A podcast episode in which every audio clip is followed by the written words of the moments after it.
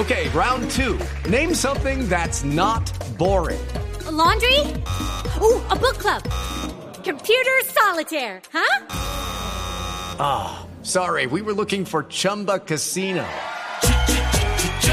That's right. ChumbaCasino.com has over 100 casino style games. Join today and play for free for your chance to redeem some serious prizes. ChumbaCasino.com. No purchase necessary. Full prohibited by law. 18 plus terms and conditions apply. See website for details. Resultados, análisis, protagonistas y todo lo que se mueve en el mundo del deporte. Blog Deportivo con Javier Hernández Bonet y el equipo deportivo de Blue Radio.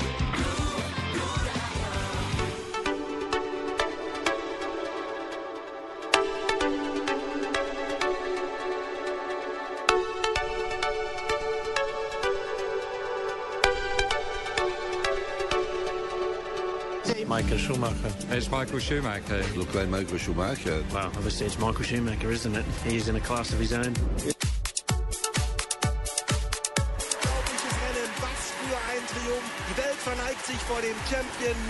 Schumacher. Dos de la tarde, 35 minutos, señoras y señores, bienvenidos al blog deportivo a través de Blue Radio y saludamos a esta hora a todos nuestros oyentes en Bogotá, en Medellín, en la ciudad de Cali, en Barranquilla, Neiva, Villavicencio y por supuesto en el centro del país, en el eje cafetero, en los 94.1 en la ciudad de Tuluá, Pereira, Manizales, Armenia, es decir, ya estamos conectados con todo el país a través de Blue Radio, cuando estamos en la celebración del cumpleaños número 45 del más grande de los grandes, y hablamos por lo menos en materia de títulos, y es el caso de Michael Schumacher o Michael Schumacher, quien todavía sigue en estado de coma inducido en eh, un hospital de Grenoble, en la ciudad de Francia, luego de lo que fue el accidente del domingo anterior cuando esquiaba precisamente en las montañas francesas e infortunadamente chocó contra una roca y ha permanecido en estado gravísimo, muy gravísimo, el piloto alemán y por supuesto que hoy queremos brindarle ese homenaje simplemente desde la distancia a un hombre que ha hecho historia en la Fórmula 1. 45 años cumple Michael Schumacher, lo recibe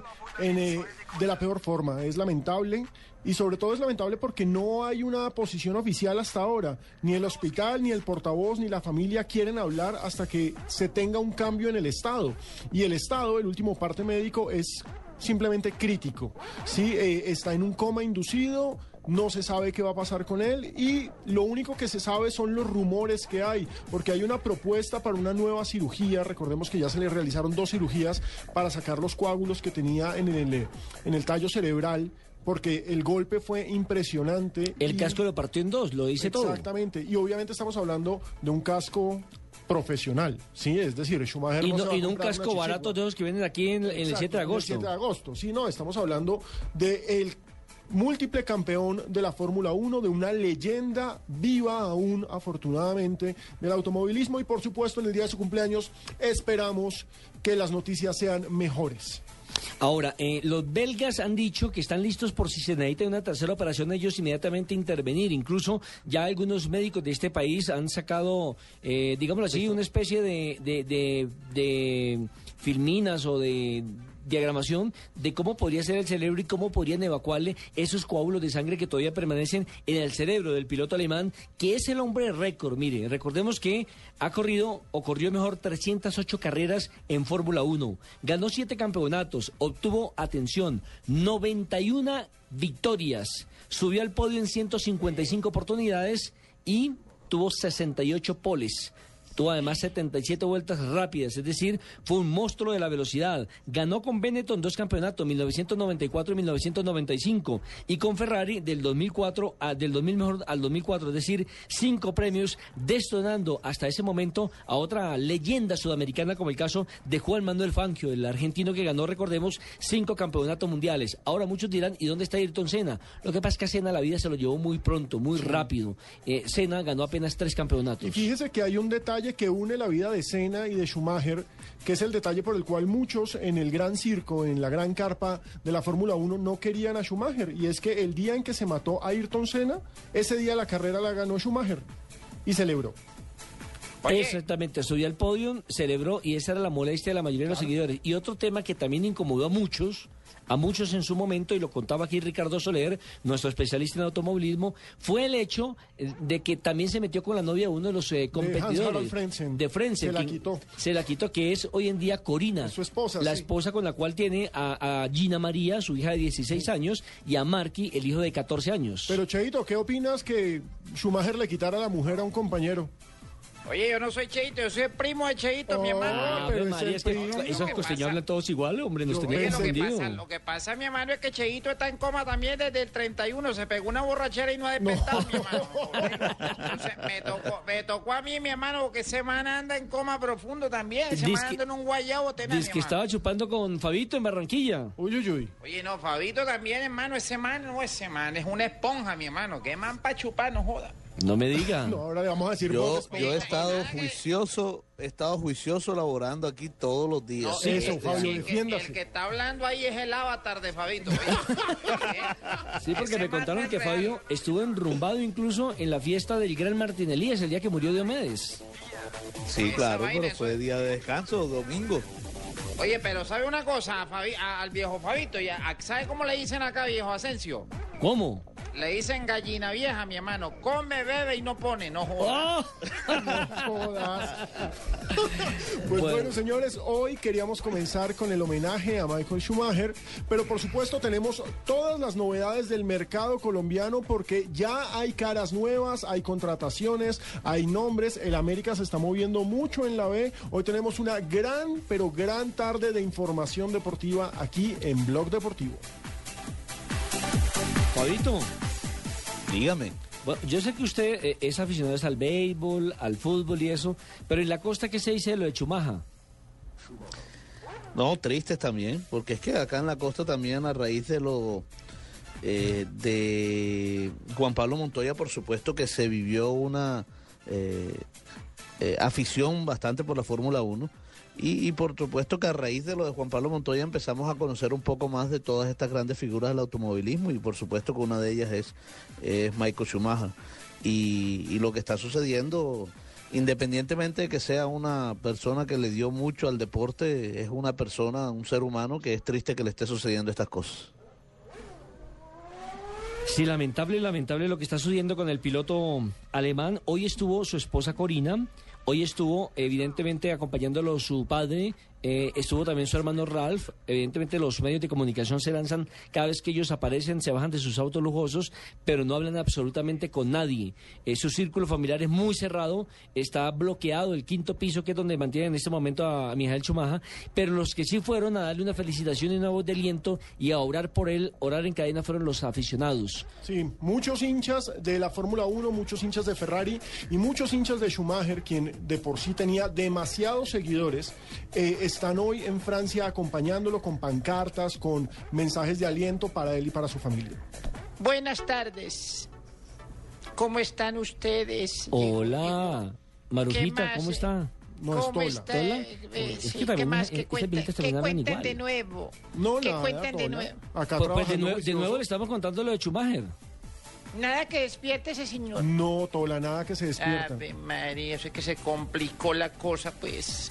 ¿Eh? Sí, Tola, se nos complicó la cosa, pero bueno, alegremos la tarde. Y, Vámonos. y este, ¿Y dónde está este muchacho, el, el hijo de Javier, Juan Pablo? También, también está eh, inducido. No, También está en coma. To- inducido, yo no lo he vuelto a escuchar. No, está en unas no, está en vacaciones, ha trabajado muchísimo durante todo el año, Está. estuvo acompañando A la selección Colombia, entonces Eh. se merecía las vacaciones. Ah, vacaciones, está chupando por ahí, mil- quién sabe. Ah, seguramente, pero borracho. claro, y, y puede, no que está en A ver, vacaciones. yo paso, yo paso a lista. Javier Hernández Bonet. También En está vacaciones. en vacaciones. No está. eh, Juan Pablo Hernández. En vacaciones. vacaciones. eh, la señorita Laura. En vacaciones En prolongadas. C- César Corredor. Doña Barbarita. En vacaciones. ¿Y Marina? Marina Graciela también está en, No, no, en no, no, no, no, ella sí está con el esposo. Ah, o sea que no está en vacaciones. No, no, no, no. Está, está en, en- en modo luna de miel prácticamente. Exactamente. Eh, y la van a televisar, esa luna de miel no la televisan. No, no sea envidiosa. No sea envidiosa, Ay, doña a Pola, mí sí, déjela. imagínese yo. Usted La se le hace agua a la boca con esos temas. Ay, sí, la última luna de miel mía fue como en el, en el 1930. Uy. En- en- no era luna de miel, sino de luna de agua de panela en ese tiempo, porque todavía estaba, no existía la miel, ¿cómo sería de vieja? No fregues. Y me imagino las tangas, las tangas de estas señoras en esa época, esas que se amarraban eh, las viejitas en el dedito gordo del pie. Sí, abajito de la Dedo rodilla. gordo, sí. eh, eh. Ay, usted, usted te vas a hacer con una cucha, ¿no? De Asensio, Ave A mí, María. claro, si tiene plata y está buena, ¿por qué no? Este es mucho. Más bien, vámonos Bueno, a le una doy- le pausa, doy el número para que señores. me llame. Vámonos a una Corrompido. pausa porque usted está muy chismosa, doña Tola.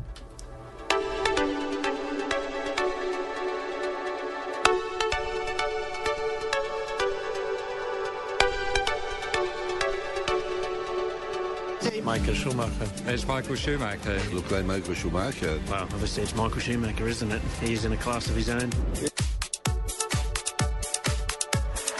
Rennen, was für ein Triumph. Die Welt verneigt sich vor dem Champion Michael Schumacher.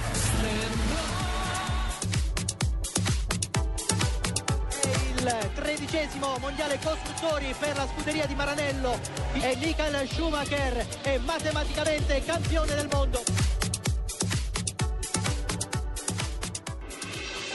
Estás escuchando Blog Deportivo.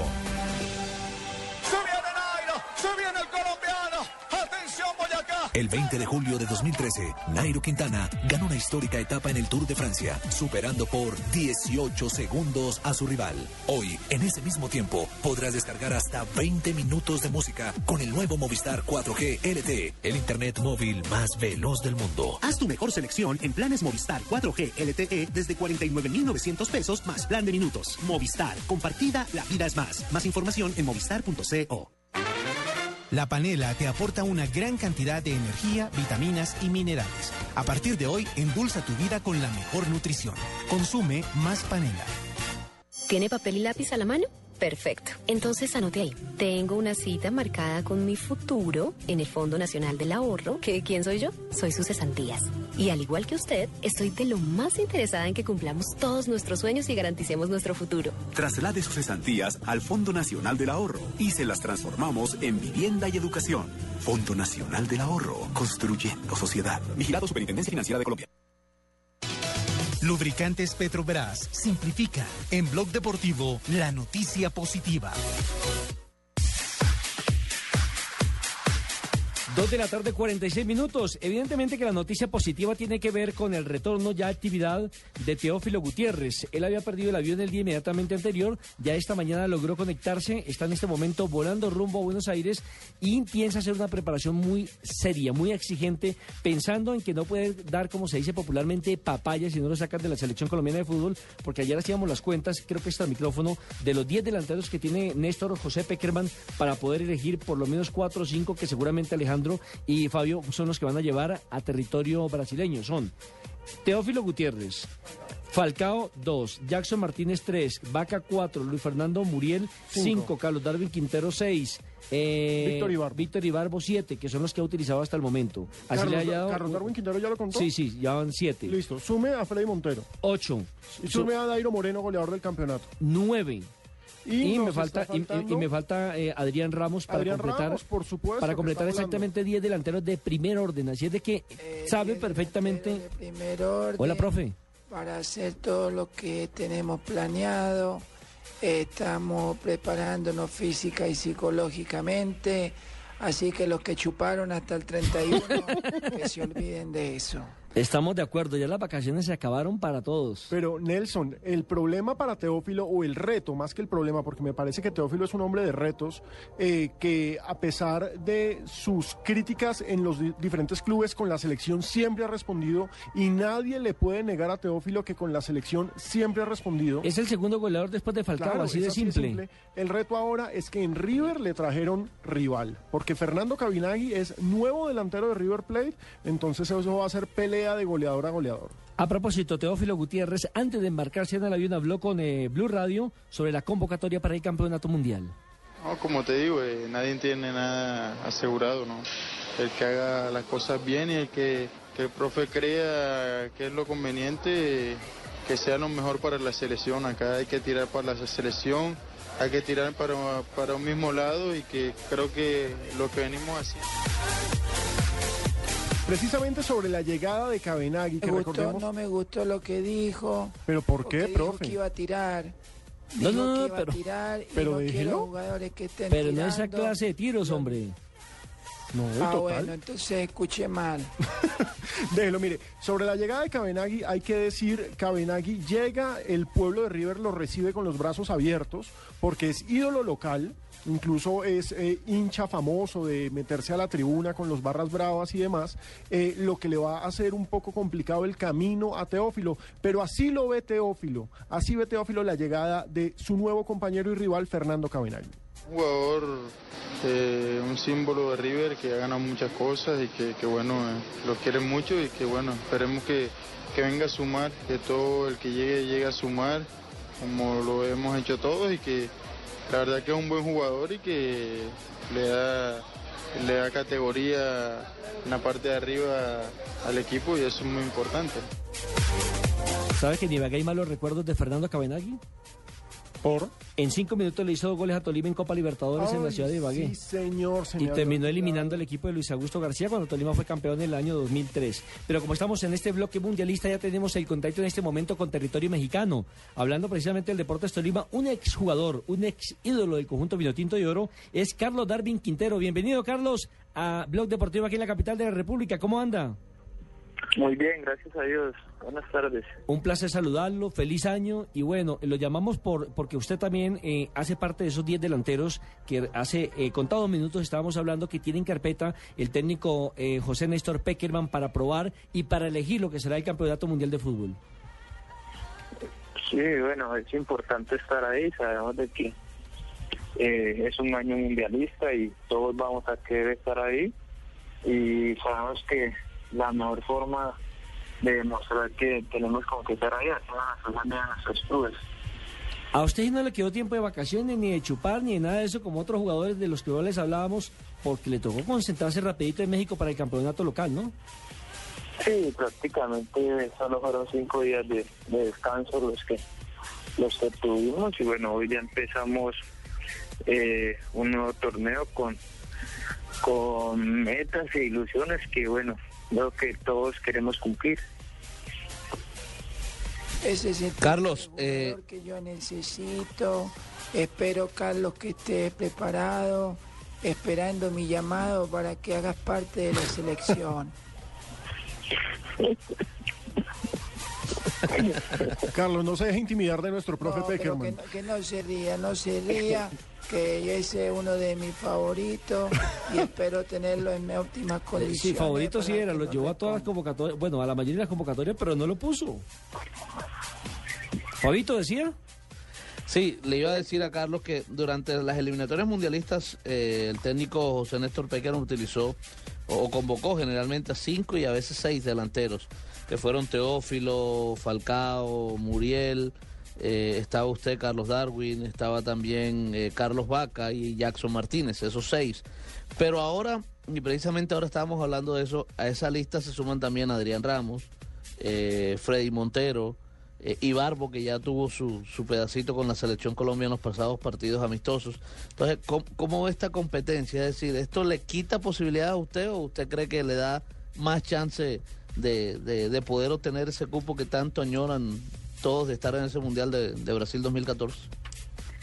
Bueno, eh, lo bueno es que de la competencia es que todos todos están están para eso, para para mostrar su nivel y ya es cuestión del, de que el profe vea qué jugadores son los que los que llenan sus ojos, entonces yo creo que mientras haya la posibilidad, mientras esté la opción de, de pelear y de luchar por, por, por ganarse un cupo al mundial, hay que pelearla y como les digo, eh, hacer las cosas bien en tu club, eh, figurar va a ser importante para, para que el profe esté pendiente de, de lo que uno está haciendo. Pero sabe Alejandro que la ventaja que tiene Carlos Darwin es que es el único jugador diferente a los demás. Los demás son de potencia, de área, eh, este de regate. Son nueve, la mayoría son nueve. Exactamente. En cambio, Carlos Darwin es un hombre que desequilibra en el hombre a hombre, en el uno a uno y tiene gol.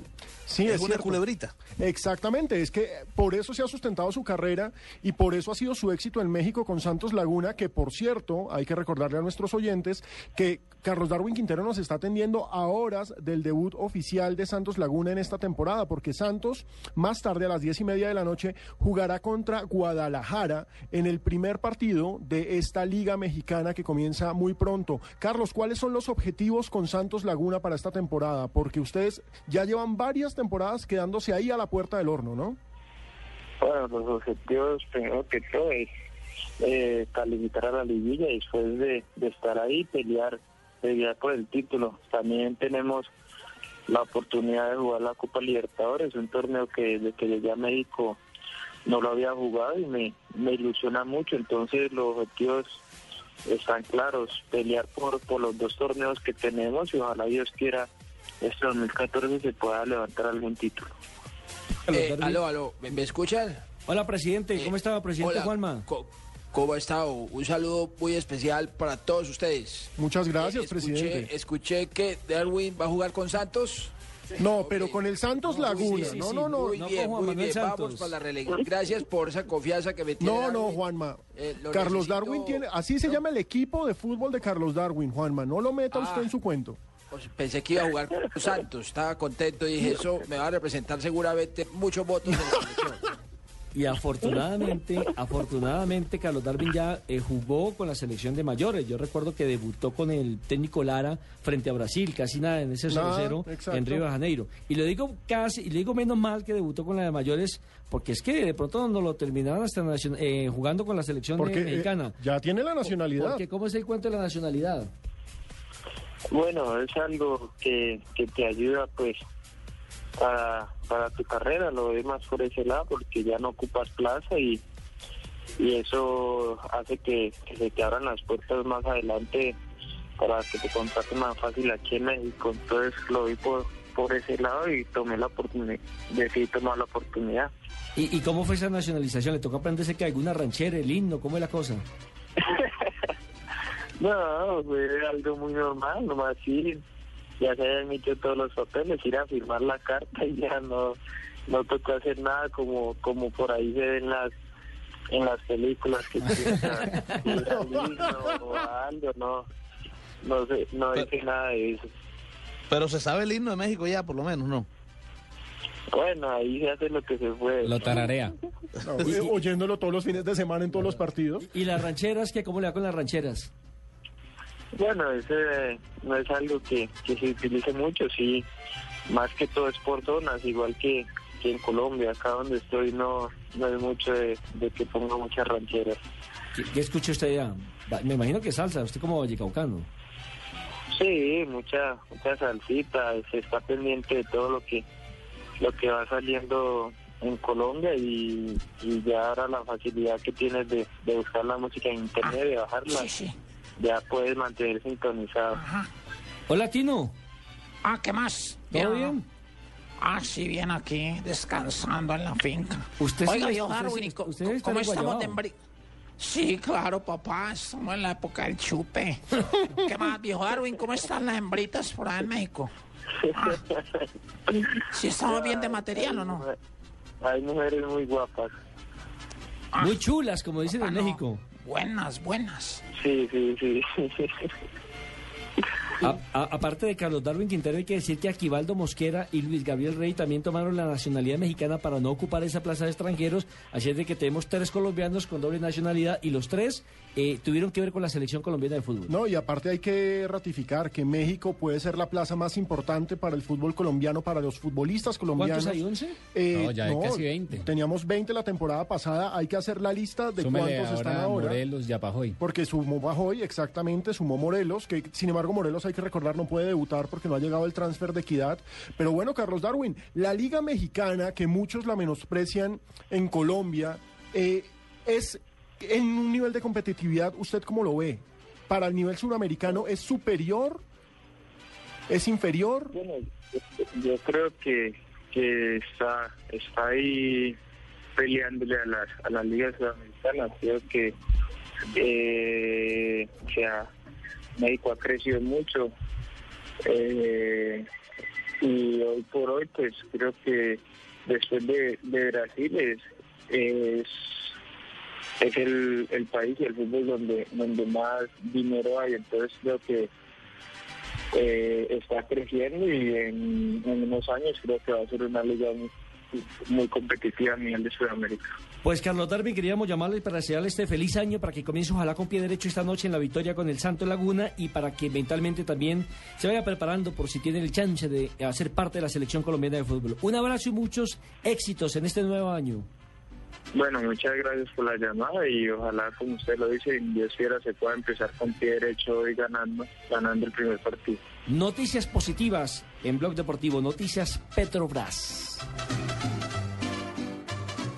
La tecnología simplifica tu vida. Úsala también en tu motor. Lubricantes Petrobras simplifican. Usa lubricantes Petrobras. Productos con tecnología que superan todas las exigencias de tu vehículo. Lubricantes Petrobras. Tecnología para tu motor.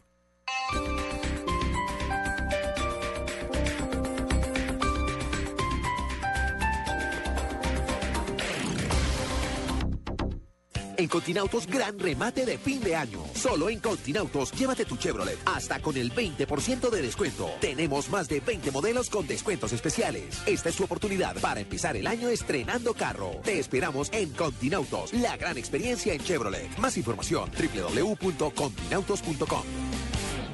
Hoy, viernes 3 de enero, en tus supermercados Jumbo, 10% de descuento en whiskies y cervezas. No acumulable con otros descuentos. El exceso de alcohol es perjudicial para la salud. Ley 30 de 1986. Prohíbas el expendio de bebidas embriagantes a menores de edad. Ley 124 de 1994. No aplica para el folleto con vigencia del 2 al 14 de enero de 2014. No importa la marca o el sistema operativo de tu dispositivo móvil, la experiencia Blue Radio está disponible para todos. BlackBerry, Android o iPhone. Descarga la aplicación Blue Radio desde bluradio.com y lleva a Blue Radio a todas partes. Blue Radio, la nueva alternativa. En Continautos, gran remate de fin de año. Solo en Continautos, llévate tu Chevrolet hasta con el 20% de descuento. Tenemos más de 20 modelos con descuentos especiales. Esta es tu oportunidad para empezar el año estrenando carro. Te esperamos en Continautos, la gran experiencia en Chevrolet. Más información, www.continautos.com.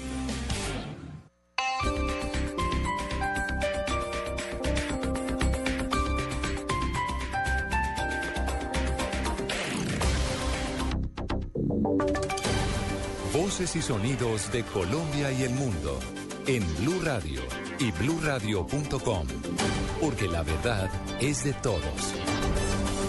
Son las 3 de la tarde, un minuto. La Corporación Autónoma del Magdalena acaba de ordenar la suspensión de las operaciones de la Drummond en el puerto de Santa Marta. Jenny Navarro. Muy buenas tardes. Mediante la resolución 0001 de la fecha, la Corporación Autónoma Corpamac ordenó la suspensión inmediata de las actividades de carga y descarga de carbón a la multinacional Drummond Limitada. La medida, que es de carácter preventivo, es de inmediato cumplimiento y no admite recursos de ninguna naturaleza. La suspensión, de acuerdo a la decisión proferida, se mantendrá hasta tanto el cargue de carbón se haga en forma directa. Corpamac adopta la medida de suspensión a efectos de proteger el ecosistema y evitar mayor deterioro ambiental. Jenny Navarro, Blue Radio. Jenny, gracias. A esta hora hay paso restringido a un carril en la vía La Línea. El reporte con Nelson Murillo.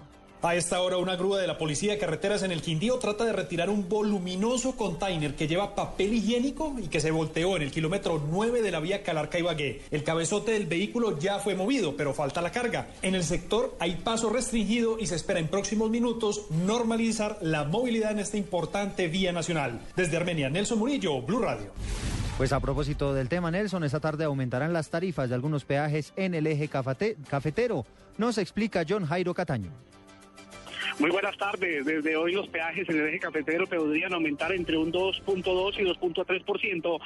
Así lo aseguró el gerente de la Concepción de Occidente. Hay que decir que son los peajes de Acapulco, Cerritos, Tarapacá, Armenia y la Villa Manizales. Con esto muchos turistas que a la Feria de Manizales y a las fiestas de Salento tendrían un nuevo incremento. En Pereira, John Jairo Cataño, Blue Radio. John Jairo, gracias. Medicina Legal confirma que el cuerpo hallado en Jamundí Valle pertenece al profesor de la Universidad del Valle desaparecido desde septiembre del año pasado. Vamos a la ciudad de Cali, allí se encuentra Nilson Romo. A través de información entregada por la familia del profesor sobre su carta dental, Medicina Legal confirma que el cuerpo encontrado en zona rural entre los municipios de Cali y Jamundí corresponde al docente de la Universidad del Valle, Oscar Sierra, Carlos Eduardo Valdés, director nacional de Medicina Legal.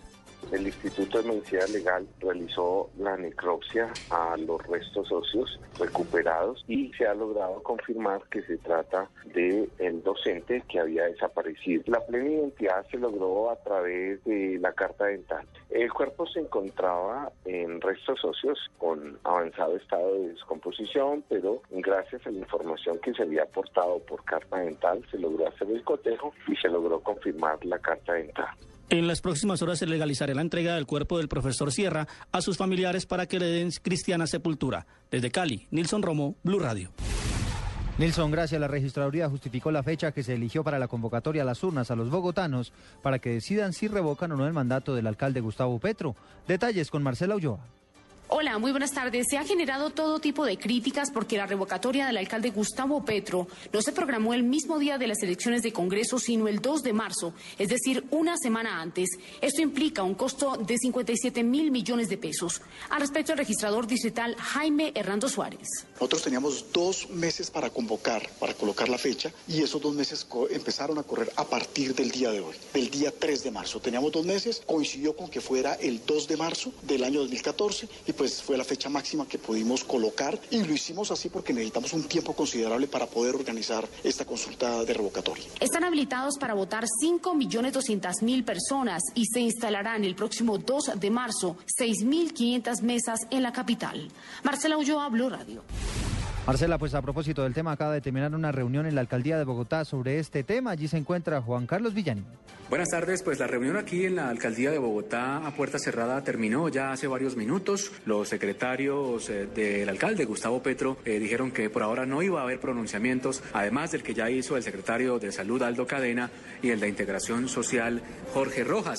Ellos eh, han manifestado, le manifestaron a Blue Radio hace varios minutos que se mostraban de acuerdo con la convocatoria a elecciones el próximo 2 de marzo para que sean los propios bogotanos quienes decidan si el alcalde de la ciudad, Gustavo Petro, pues debe continuar en su cargo o no. Por ahora tampoco habrá pronunciamiento del propio alcalde de Bogotá, Gustavo Petro. Desde la alcaldía de Bogotá, Juan Carlos Villani, Blue Radio. Cambiamos de tema. La Fiscalía empezará a darle prioridad a los delitos que afectan la seguridad ciudadana, como es el caso del robo de celulares. María Camila Díaz. Hola, ¿qué tal Eduardo? Buenas tardes. La Fiscalía General de la Nación aseguró que el delito que más afecta a los ciudadanos es el hurto a celulares. Solo durante el 2013 fueron robados 263 mil teléfonos móviles, únicamente en la capital del país. El director de la Unidad de Análisis y Contexto de la Fiscalía, Alejandro Ramelli, aseguró que el ente investigador reforzará las medidas para atacar no solo este delito, sino en general el crimen organizado. Es decir, que sin ese tipo de documentos, sin ese tipo de estrategias, pues seguimos todavía investigando el caso a caso, el hurto pequeño celular, la pequeña estafa, pero no atacando la gran criminalidad que afecta a toda la comunidad. Además del delito de hurto, la Fiscalía imputará los delitos de concierto para delinquir y lavado de activos para los responsables de hurtos de celulares. El fiscal encargado también reveló que existen varias macrobandas transnacionales que comercializan los celulares robados en países de Sudamérica, Centroamérica y Estados Unidos. María Camila Díaz, Blue Radio. Esta es Blue Radio. En Bogotá. 96.9 FM. En Medellín, 97.9 FM. En Cali, 91.5 FM. En Barranquilla, 100.1 FM. En Neiva, 103.1 FM. Y en Villavicencio, 96.3 FM. También en bluradio.com y a través de Twitter en arroba bluradio.co.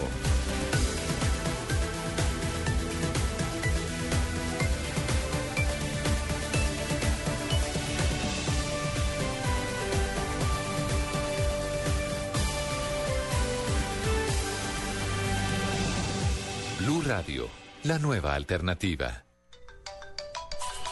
No importa la marca o el sistema operativo de tu dispositivo móvil, la experiencia Blue Radio está disponible para todos. BlackBerry, Android o iPhone. De Descarga la aplicación Blue Radio desde bluradio.com y lleva a Blue Radio a todas partes. Blue Radio, la nueva alternativa. Estás escuchando Blog Deportivo.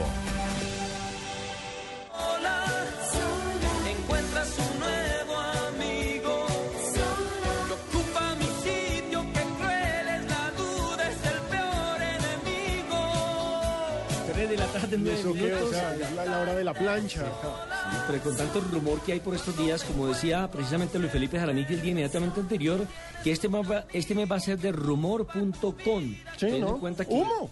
Humo, que el uno dice que va para un lado, que el otro contrató a no sé quién, que Charles así sé cuándo. Hola. Le pusieron la música, ¿no? Y usted aparece. Pero está tímida. Bueno, le decía que eh, eh, comencemos con los rumores del fútbol profesional colombiano. Vamos a comenzar por casa. Porque Millonarios ya comenzó hoy lo que es la pretemporada bajo Venga. estrictas medidas de seguridad, señor. Necesito que me explique qué fue lo que le pasó hoy a las cámaras de Noticias Caracol en la práctica de Millonarios. Bueno, llamé al jefe de prensa, al señor César Ardila, muy temprano para saber exactamente el sitio de concentración del equipo del equipo de los millonarios, que iba a hacer exámenes de laboratorio en las horas de la mañana, que es lo que generalmente hace cualquier equipo cuando comienza la pretemporada, tomarle el peso y Ubique- demás. ubiquemos un poco a nuestros oyentes. Siempre que un equipo arranca pretemporada, eh, comienza con exámenes físicos y generalmente la costumbre es que ese día la prensa en general se está se hace presente y se conoce a los nuevos jugadores, a los que están de prueba, se sabe qué va a pasar con el equipo, uno habla con el técnico para saber del plan de trabajo, es lo más habitual del mundo. En Millonarios no, bajo la orientación ahora de, de- de Juan Manuel Lillo. Resulta que eh, no permitieron que los eh, medios de comunicación accedieran a esa primera práctica que le hicieron al norte de Bogotá, en el Club La y allí solamente estuvo presente Iñigo Domínguez, que es el preparador físico, el médico Haroldo Yepes, tomando las pruebas de tipo médico, exámenes médicos, desayunaron, entraron eh, a, en- a una pequeña charla, cada uno de los jugadores con el técnico Juan Manuel Lilo. Y esta tarde, a partir de las 4, harán su primera práctica de fútbol del año 2014. Dijo el, el- el jefe de prensa de Millonarios que solamente la semana entrante podrían estar abriéndole la posibilidad a los medios de comunicación para presentar las novedades y presentar al nuevo director técnico. Que entre otras cosas, pedí también eh, pues eh, una entrevista con él para Claro. a esta hora hoy, porque es el primer entrenamiento, nuestro segundo programa del Y año. los y demás. hinchas de Millos, que son millones, quieren saber de eso. Y que no habla, que solamente va a ser estilo José Néstor Pequeño. Solo en ruedas de prensa. de prensa. Bueno, Entonces le dije, yo le le dije yo a César, pero hombre, el que tiene que venir a adaptar al medio colombiano es Livio, y no nosotros a él. No nos están descubriendo. Y me parece que cada día están alejando más esa cercanía que siempre existió entre la prensa deportiva y los jugadores de fútbol. Ya es otrora, eh, el, el, para utilizar un término, el hecho de que uno se sentaba a dialogar con los jugadores, con el cuerpo técnico, para no especular, precisamente porque ellos son la materia prima de nuestra información, nuestra primera fuente de información. La última vez, por lo menos, que yo tuve ese acceso en Selección Colombia fue cuando Reinaldo Rueda era el director técnico del seleccionado colombiano, que no le había problema absolutamente para nada. Decía, tienen 15 minutos para que los medios de comunicación dialoguen con los jugadores. Él hablaba con quien eh, quisiera entrevistarlo y de los temas que quisieran, y después hubo un cambio abrupto. Y eso está sucediendo ahora a nivel de equipos. Pero mire, hagamos el contraste porque lamentablemente hay que hacerlo. Mientras en Millonarios no hay caras nuevas y se cierran las puertas, en Santa Fe hay 12 caras nuevas. Pero en Millonarios, déjeme terminar el tema. En Millonarios regresaron el defensor Osvaldo Enríquez, que recordemos que estaba en el fútbol mexicano, y Omar Vázquez, también, También está en y se va a quedar ya confirmados estos dos jugadores en el conjunto de los Millonarios. Sí, que son de Millonarios, estaban a préstamo y vuelven después del préstamo. Entonces, digamos que son las caras nuevas, entre comillas, pero de todas formas no hay contrataciones en Millonarios y eso preocupa y preocupa más cuando uno empieza a mirar a los rivales. Y entonces, fíjese, los rivales, el primer rival es Santa Fe y en Santa Fe 12 contrataciones, 12 caras nuevas. Algunas no tienen tanto peso, pero mire, cuando uno habla de Luis Manuel Seijas, Edison Méndez, José Julián de la Cuesta me parece que es un poco un tiro al aire. Sí, recordemos que él hizo parte en ese momento de la selección colombiana de fútbol, pero estuvo en Nacional, ¿no? Claro, y ahí pasó al fútbol España. en Es un tiro al aire, es un tiro al aire por su inactividad, pero buen jugador sí es Claro, condiciones tiene. siempre ha sido un gran defensa central, pero recordemos que la última temporada estuvo prácticamente quieto, una lesión lo alejó eh, del Cádiz, que era en donde estaba jugando en segunda división. Rafael Pérez, Robinson Zapata, que pasó por Millonarios, Sergio Tálvaro, que es uno de los que regresa, Wilder Medina, que regresa, Fran Pacheco, Armando Vargas y Jerry Mina. Y ah, por supuesto, y el otro arquero, Libis Arenas. Libis Arenas. Yo lo que no entiendo mucho lo del lateral del que estuvo en el Deportes Tolima. Otálvaro. Otálvaro, porque él se va que porque no le pagaban acá o que porque le habían ¿Sí? ofrecido unas plata Es que mire, y la lengua, ahora vuelve. la lengua es el azote, no puedo terminar porque nos cierran, pero eso pasa, la lengua, por bocón. Cuando se fue, que no me pagan, que no sé qué, tararara, y ahora le tocó volver y vuelve, y por supuesto ahora va a decir que Santa Fe es el equipo de sus amores, etcétera, etcétera, etcétera, etcétera. Pero bueno, eso pasa, la lengua.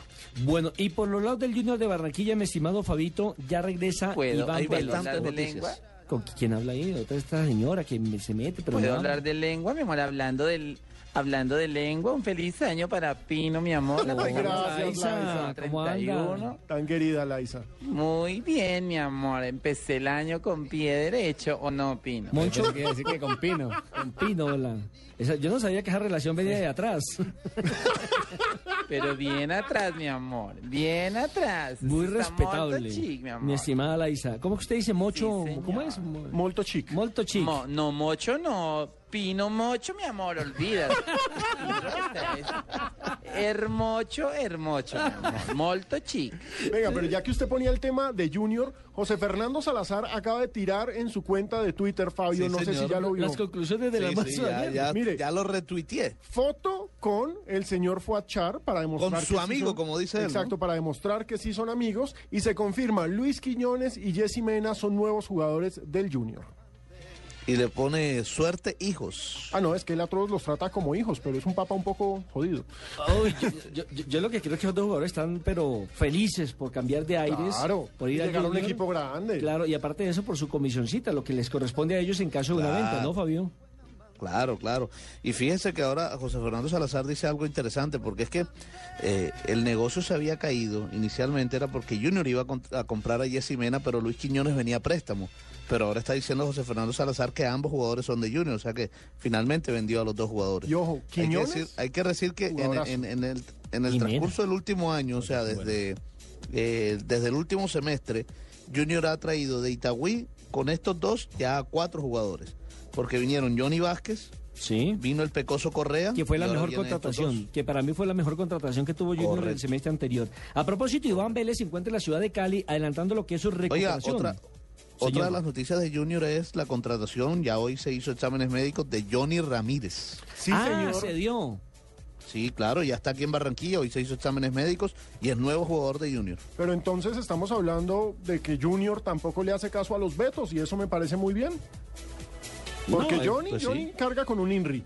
Sí, pero, pero eh, eso no le interesa a Unfad. Eso, Unfad pero es eh, ca- carpa aparte, Me ¿no? parece muy bien que el Junior no, no se meta en esos cuentos de vamos a vetar jugadores. Johnny Ramírez eh, le dejó mucho a Millonarios, fue jugador campeón con el equipo y recordemos que tiene un problema de demanda con el Chico precisamente por haber llegado a Millonarios después de renunciar al Chico. A Millonario le toca pagar esa plata, chico. Sí. Sí, lo, lo que me extraña es que Millonarios, después de que lo apoyaron, o por lo menos el presidente anterior lo apoyó y demás, y ahora le dan la espalda y sacan a un muy buen jugador, porque en la cancha nadie puede negar las condiciones que tiene Johnny. Ah, que pega, ah, que hace expulsar a los demás. Que es eso, hace mañoso. par- eso hace parte del juego. Sí, ¿O no, pero- Fabio? Sí, claro, no, no, pero es buen jugador.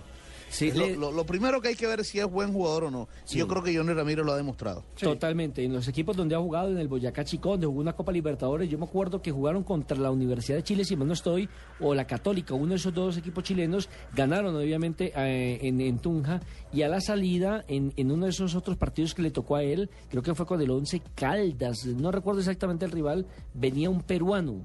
Eh, Ellos jugaron con Sporting Cristal, si no estoy bueno, mal. venía un peruano que jugó en el Once Caldas y el peruano fue a frentearlo y terminó el compromiso y sacó y lo noqueó. Delante mío lo noqueó, me tocó ser testigo Es de que ese Johnny- derechazo que le, que le metió a Johnny. Pero estábamos hablando de Iván Vélez, quien eh, se encuentra en la ciudad de Cali. Dejó la parranda, dejó la rumba, dejó la feria de Cali a un lado porque se está preparando y está recuperándose de la lesión que ya lo lleva casi un año, ¿no, Fabio? Duró lesionado él, ¿no? Sí, lleva ya, lleva ya un año, un año larguito.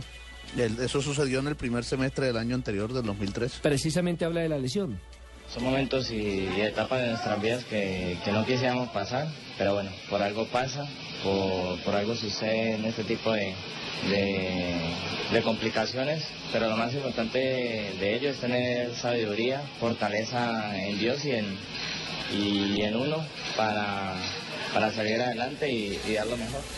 Y por supuesto que está en deuda futbolística con el Junior, sabiendo la capacidad que tiene el jugador para marcar, incluso para llegar a convertir gol. Buen en alguna lateral. oportunidad eh, estuvo en la selección Colombia en la época de Eduardo Lara.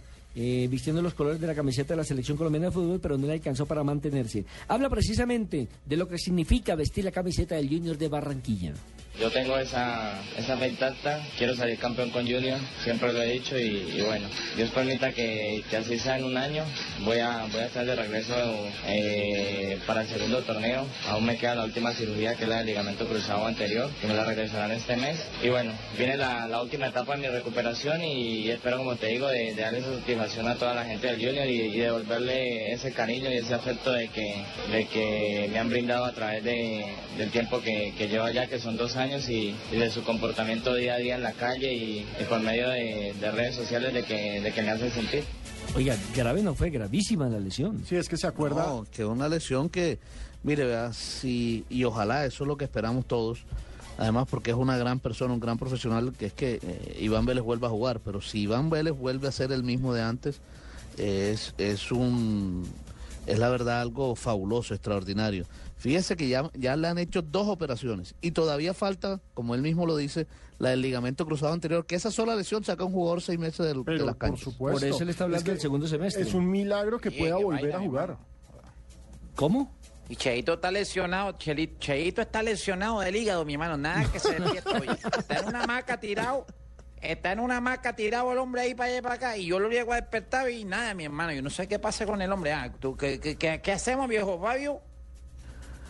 Échele un par de cervezas para Te que... quedas callado. Para que se enguayabe. hermano, viejo Fabio, te, te quedas callado y tú fuiste protagonista de esta parranda, no, no te hagas el loco ya. Ajá. Miren, señores, dos cositas. La primera, escribe mi mujer que es caleña que la feria se acabó el 31. Que no digamos que está en feria Iván Vélez, que No, ya se acabó. Pero quiero decirle una cosa. Eh, en mi casa a veces eh, ¿Escribió la quién, ¿Quién escribió. Laisa? No, no, no, no, no, no. Juliana, ¿Pero mi quién mujer. fue la que escribió? ¿La esposa Ah, de quién? no, que uno Tranquila, Laisa, no hay problema contigo. Uy, no te preocupes. problema de faldas Pero, terrible. pero mi amor, ¿cómo, cómo sacas, cómo sacas eso al aire así, sabiendo que yo te estoy oyendo, que mi esposa, que yo no soy celosa, pero no seas tan cruel conmigo? Lo siento, Laisa. Así es, amor rudo. Y la segunda cosa, Yo lo Junior siento. va a estar en un cuadrangular con Universidad Autónoma del Caribe. Junior, Millonarios, América de Cali y la Universidad Autónoma ¿A van a jugar en un cuadrangular el, eh, do- entre el, el fin de semana del 17. Van a jugar O un una cuadrangular. semana, casi que O sea, una 10 días semana antes de comenzar. Exacto. Ocho días antes de comenzar el campeonato. Y ayer Fabio nos contaba que precisamente está esto ligado a la oferta de eh, la población Carmen de Bolívar para que Universidad Autónoma juegue allí. Y yo le doy otra noticia, Fabito. Edwin Cardona arregló definitivamente con Atlético Nacional. Así es. Eh, él no él no se quiso quedar, no se quiso quedar en Junior. Y a pesar de que Junior quería comprar sus derechos deportivos. Y la oferta era muy buena, ¿no? Sí. No, y y ese millón de dólares le correspondía a él el 12% de transferencia. Imagina que le iba a quedar una platica, pero bueno, seguramente él quería jugar Copa Ahí le dijo, le dijo Dios, le dijo chao fácilmente a 200 millones de pesos colombianos. Imagínese. De todas maneras, dice que está muy contento de regresar a Nacional. Eh, contento de- del regreso, esperar darlo todo acá, aportar mi granito de arena, lo que he venido haciendo eh, años atrás y bueno, esperemos de que este año sea mejor que, que el pasado. Y habla también de los errores que cometió en el pasado. Ayer que Pino estaba hablando precisamente, y, y me acuerdo de Ricardo Rego que el 31 dijo que todo iba a depender de él, de su comportamiento, de Sí. su madurez y demás. Habla precisamente el jugador de lo que ya vivió. Y claro, ya tiene que haber madurado. Sí, no, ya es hora de que madure, hola. En mi niñez fui muy loco, eh, no pensé de pronto eh, coger de pronto uno tan joven la fama, el dinero, y de pronto no supe controlarme un poco en eso, pero creo que ahorita he sabido recapacitar, he sabido manejar eso ya. Y por supuesto que espera responder a la confianza de quien lo lleva. Nada más y nada menos que el mister, don Juan Carlos Osorio. Eh, ahorita uno tiene que re- retribuirle eso con, con buen trabajo, con disciplina, porque sabemos de que como hay, hay tantas especulaciones de mí, pues el profe me brindó la confianza y hay que respaldarlo. Venga, es que la apuesta de Osorio está alta. Porque se está llevando nada más y nada menos que a un jugador que es un crack, pero que siempre ha sido difícil, complicado como Cardona. Se está llevando a un delantero que ha sido goleador, pero que ha tenido todos los problemas con la noche como Luis Páez. Entonces, hombre, Nacional le está apostando a jugadores interesantes, pero es un tiro al aire. Claro que Perdón, lo de... Diga, Carlos ¿Cuál Mario. ¿Cuál es el problema? ¿Cuál es el problema? ¿Cuál es la desconfianza, por Dios? No, no, no. Si aquí, si aquí en Medellín no hay tentación de trago, ni de, de parranda, nada de esas cosas, ¿cómo se le ocurre a usted decir eso? Dele la oportunidad, que mi Mister Osorio lo va a poner a caminar finito prácticamente. Pero no creo que juegue con la misma continuidad que sí lo hubiese hecho en el Junior de Barranquilla. Recordemos Ah, no. aquello de Osorio, de la rotación, rotación. y demás. Eso sí de va a todas tener... formas, está la Libertadores, ¿no? No, y en sí, si usted mira guardando las proporciones, ¿Quién él habla ahí? siendo Jonathan Sachin, Ah, el asistente, el tercer asistente de Amarilla. el tercer asistente de amarillas y tiros de esquina.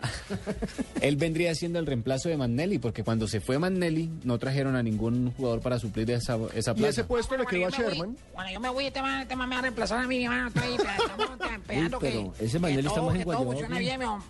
Magnelli, ¿y Oye, usted? pero ¿de ¿cómo así que un guayabo? Si, si hablo yo, mi hermano, ¿cuál es el problema? No, y en Guayabao, ¿cómo? Si por allá en el fútbol árabe no pueden tomar, eso por allá es prohibido. ¿Sí? Sí, sí, sí. Eso... Oye, para que este man, me, este man me quiere hacer mal ambiente aquí, mi hermano. Lo cierto es yo que- pago con Fabito. Mire, lo cierto es que con Magnelli fueron campeones en el primer semestre, con Sherman fueron campeones en el segundo semestre y Sherman terminó siendo elegido el mejor Ah, jugador del año. A propósito de Sherman, imagínense que el Tigre de Argentina, Tigre, no Tigres, Mm. Tigre de Argentina, ese equipo que eliminó, creo que fue a Millonarios. A Millos en la eh, semifinal de Sudamericana. de la Sudamericana, eh, quiere llevarse a Sherman Cárdenas. Y allí ya se está probando Sebastián Rincón. ¿Sabe, Fabito, quién es Sebastián Rincón? No. El hijo de Freddy. Rincón. El hijo de Freddy Ah, Rincón. Venga, ¿y de qué juega el hijo de Freddy? De porfiado. No, no me quedo, no sé. Por favor, Eh, Nelson. No, no, no sé, Fabito. Eh, entiendo que entiendo, no de meta. entiendo que es un volante. eh, ha llegado a probarse a- al equipo Tigre de Argentina y nos parece maravilloso porque de todas maneras. Hablando mal de mi ¿Cómo? Eh, está por allá. no voy a Rincón. permitir que hable mal de que hable mal del hijo mío, porque el hijo mío juega mejor que ese señor que está jugando en las selecciones de Caracol. Ah, sí, de eso sí no me cabe la menor duda.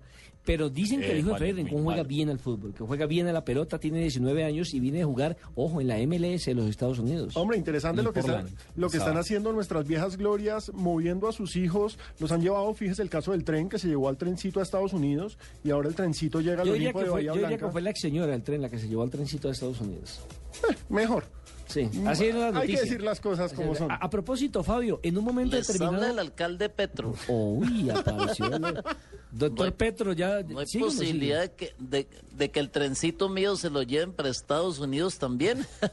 Tengo Pues una- unas compactadoras que necesito salir de ellas. No, y fíjese que en Colorado ya aprobaron la marihuana para uso legítimo. Entonces, pues, hombre. Que no lo diga el procurador porque lo saca del programa. Fabio, le quería preguntar porque en su momento el Pío Valderrama también mandó a probar a su hijo, creo que fue a Argentina Boca. Junior o a Fue Boca Junior. Argentina, Boca. sí. Argentino Junior. ¿Cómo, cómo fue ese tema? ¿Fue Alan, fue? Sí. Fue Alan, fue Alan, su hijo Alan. Y creo que también estuvo con el Deportivo Independiente Medellín, pero, pero no, finalmente no, no, no se dio nada ahí. El hijo de Alexis Eh, Pero, García. Fabio, pero esa dinastía Valderrama yo creo que continúa. ¿Con quién? La de los Valderrama en general. ¿Con quién? No, o sea, pues estoy hablando que Fabio, como conoce el medio interno de Barranquilla, tienen que haber Otro juveniles de Valderrama por ahí. Valderrama. Pero, Hay, o sea, de la eh, familia como tal. Uno, uno de los hijos del pibe, eh, el pibe tiene cinco hijos, eh, o seis mejor, pero uno de los hijos del pibe, que es Kenny, bueno, él juega en la primera C con la Universidad Autónoma del Caribe. Bueno, Pero y- hasta ahí nomás. Sí, y el hijo de, Eh, de- de Val- de- de Alexis eh, Mendoza, Mendoza.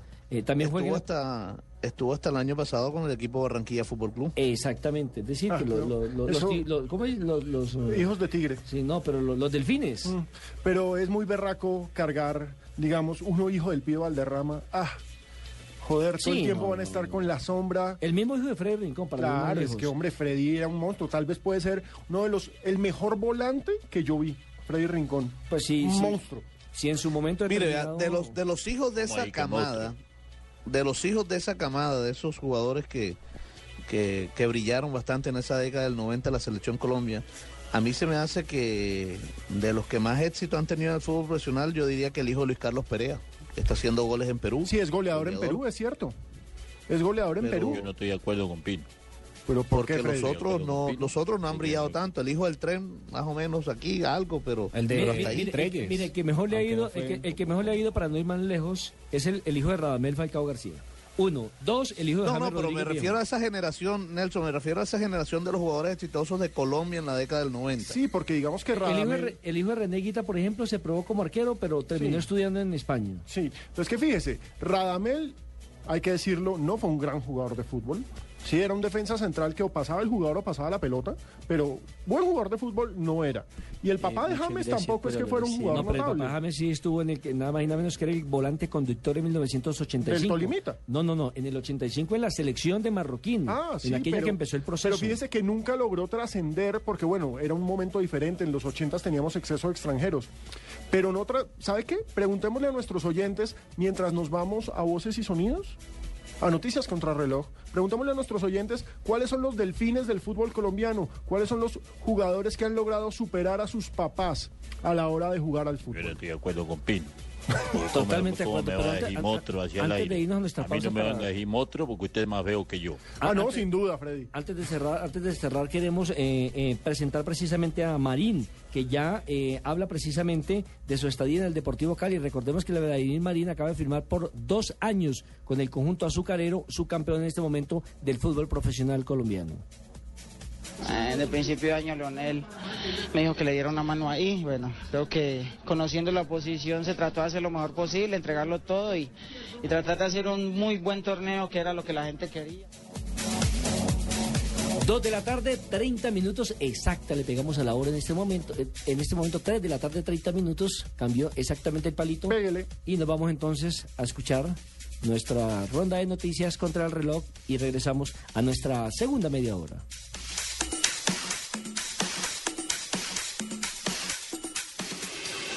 Estás escuchando Blog Deportivo.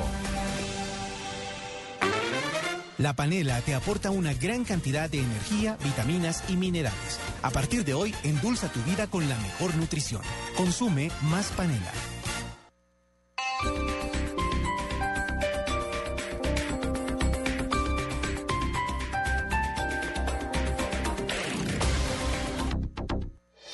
Los fines de semana por costumbre nos levantamos a la misma hora, pero buscamos estar más cómodos.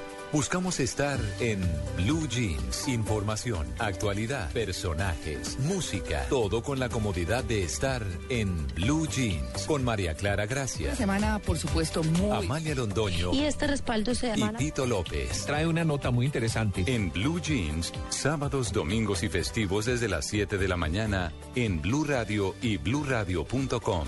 La nueva alternativa.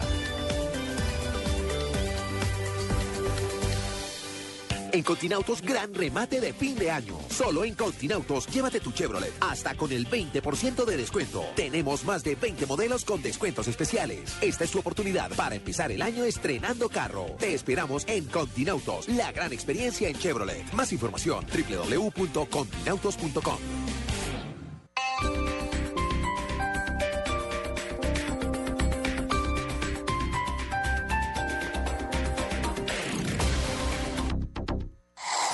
Noticias contra reloj en Blue Radio. El abogado Carlos Rodríguez, quien defiende los intereses de la periodista independiente Claudia Julieta Duque, radicó ante la Comisión Interamericana de Derechos Humanos una denuncia formal en contra de la libertad que le fue otorgada al ex subdirector de operaciones del DAS, Hugo Daney Ortiz, el pasado 31 de diciembre. En la denuncia de cuatro páginas se manifiesta que en contra del exfuncionario existe aún una orden de captura vigente en el proceso que se le adelantó por los seguimientos que se ordenaron y ejecutaron desde el organismo de inteligencia a la periodista y a su hija menor de edad, por lo que se calificó la libertad de Ortiz como irregular. A septiembre de 2013, la deuda externa de Colombia alcanzó un monto de 90.164 millones de dólares, registrando un crecimiento anual del 13%, según reveló el Banco de la República. Para el emisor, el saldo representa un 24% del Producto Interno Bruto. El incremento del saldo fue explicado por el crecimiento del endeudamiento de largo plazo del sector público y de corto plazo del sector privado, 14,1% y 32,5% respectivamente. Las autoridades denuncian la invasión de carretilleros de otras ciudades en Tuluá. Según el secretario de gobierno de esa ciudad, han llegado carretilleros de otros municipios, saturando las vías y contribuyendo al problema de movilidad que padece la ciudad. Y en información internacional, la ministra española de Fomento, Ana Pastor, se reunirá con el presidente de Panamá, Ricardo Martinelli, y el consorcio del Canal de Panamá. El objetivo del encuentro es tratar el conflicto contractual que amenaza con paralizar las obras de ampliación del canal. Más información en nuestro siguiente Voces y Sonidos. Continúen con Blog Deportivo.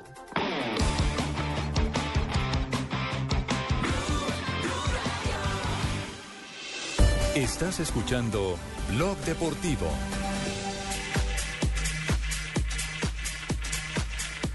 Tres de la tarde, 33 minutos. Regresamos a nuestro último bloque de Blog Deportivo con un saludo especial para los 94.1 en el eje cafetero, en la ciudad de Tuluá, en Armenia, en Manizales. Y en el norte del valle. Donde nos están escuchando Exacto. permanentemente en este nuevo dial 94.1. En Bogotá, recordemos Ya, nuestras ya nos están escuchando en, en el Valle, don, don, don Nelson. En Tuluá. Nos están en tu Puerto Playa. Ah, Claro. María, qué dicha. Mire, por doña Dios. Tola, en Es- Cali 91.5 y Eh, en el norte del sí, Valle 94.1, entonces estamos cubriendo todo el departamento. Aquí en Bogotá recordemos que es 96.9, en Medellín 97.9, en Cali 91.5. Y recordemos que también estamos en Neiva con 103.1 y Guillabo con 96.3. Pero y en Nelson, Barranquilla con 100.1. Y con Fabito. y- y en Ibagué, en Ibagué. Entramos- tra- entramos como local. patentico, 96.9. sí. Exactamente, entramos como local 96.9 en Ibagué. con la frecuencia de Bogotá. lado. Pero fíjense, la gente nos está escribiendo cómo le gustan estos temas. En arroba deportivo blue nos están escribiendo sobre el tema de los hijos, de los hijos de Tigre, esos jugadores de fútbol que están superando a sus padres. Memo Ordóñez, el eh, subeditor de deportes del espectador, nuestro colega, nos Hola, saludos, saludos para Memito. Memito, un abrazo a Memo, un crack jugando fútbol. Dice, fue más Iván René que Ariel Valenciano. Totalmente de acuerdo. Más Jorge Hernán Bermúdez que su papá. Totalmente el, de acuerdo. papá de Bermúdez era una leña, cosa Pe- pe- impresionante. Pero él era, él era el que le pegaba bien de media distancia. Calarca Bermúdez pues tenía un riendazo, pero y era y más Jorge Bolaño que Oscar. Oscar Bolaño, recordemos, El también lateral. jugador de Junior. Ahí, mire, ahí, mm, es decir, yo quiero hacer un paréntesis porque me gusta que haya llegado el tema de Por Jorge ejemplo, Fabio Bolaño. Poveda Mar, que fue más que Fabio Poveda Junior. Pero Claro Fabio que Poveda sí. Junior está haciendo su carrera, déjelo. Claro, pero yo apenas estoy empezando, Nelson. Eh, hace, hace- claro. Che, déjelo, déjelo. Siga, déjelo, Fabio, porque siga, ya Fabio, ese man- tranquilo, siga, ya lo Fabio, destruyó. tranquilo. Baja esa Pero, Fabio, barriga y- Lo- este man a se lo que pone me refiero de Jorge puede que Bolaño es esto. Es decir, Oscar Bolaño, a diferencia de los otros que mencionaste, que Ariel, de Ariel Valenciano, por ejemplo, y de Bermúdez, eh, Oscar Bolaño fue un jugador importante de la selección Colombia. Fue subcampeón con Colombia en el 1975. Fue varias veces campeón del fútbol colombiano. Sí, fue una gran figura de nuestro fútbol en los 70. A diferencia de los otros, yo también creo que Jorge lo superó, 10 años en Italia y mucho más, correcto. Selección Colombia, jugó el Mundial de Francia 98 con tan solo 18 años, si no estoy mal, correcto. Yo creo que Jorge Bolaño lo superó, pero, pero quiero hacer la, eh, énfasis en la diferencia que hay entre Oscar Bolaño y los otros que mencionaron, porque Oscar creo que fue también un grande de, de- de Colombia. Sí, pero yo sigo pensando que fue más el hijo. Sí, claro. Pues claro. mire, acá Eric Núñez también Al se fin me mete. estoy poniendo de acuerdo en algo con Nelson. Es- va- vamos a hacer una raya, estoy Ya la asustado. segunda, no, es la segunda vez que Sí. Sí, estoy asustado. Este año, o sea, ¿van, van cuántos días? Tres y ya, ya- están de acuerdo dos veces. Qué no miedo. no le hemos Cállense, tomado ni la primera. Pero mire, Cásense, ya eso se puede. Carlos, Después de que Laisa se case con a- Alejandro, yo a lo una- pensaría. A una notaría, váyanse para una notaría y formalicen la relación. Muy bueno, que haya paz en, en Blog Deportivo. Mire, Carlos Mario, Eric Núñez se mete en la discusión y dice Wilson James y James nos recuerda a los Rodríguez, también Nelson nos los había recordado. Felipe Muñoz también in- interviene y dice Radamel Falcao García le gana por años luz a su padre Radamel García. Totalmente de acuerdo. Sí, claro, lejos.